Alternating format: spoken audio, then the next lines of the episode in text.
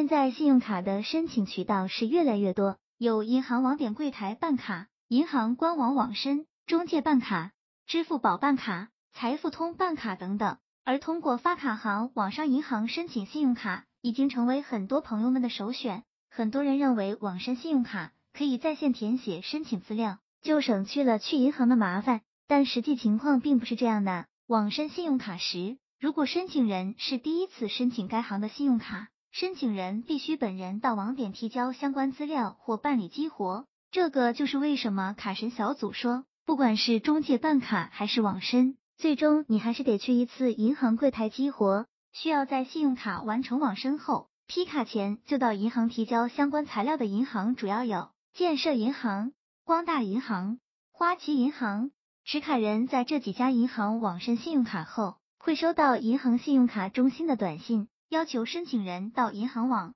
点提交相关的证件和材料，提交后才能完成信用卡的审核。申请人在拿到这几家银行的信用卡后，就可以通过发卡行网银、信用卡客服电话、网点等途径之一来完成信用卡的激活了。卡神小组提醒朋友们，网申建设银行信用卡时，只要持卡人有建行的网上银行也有建行借记卡或信用卡，都可以开通建行网银。信用卡的申请和激活都可以通过网银完成，无需再去建行网点。除上述三家银行外，几乎所有银行网申信用卡的激活都需要持卡人拿到信用卡后，携带本人身份证到发卡行网点办理。其中，广发银行除了需要本人亲自携带信用卡片、有效身份证及复印件外，还需要携带随卡邮寄的领卡确认函，才能在网点完成激活。如果申请人在网申时已有发卡行信用卡，或者是通过线下途径申请信用卡，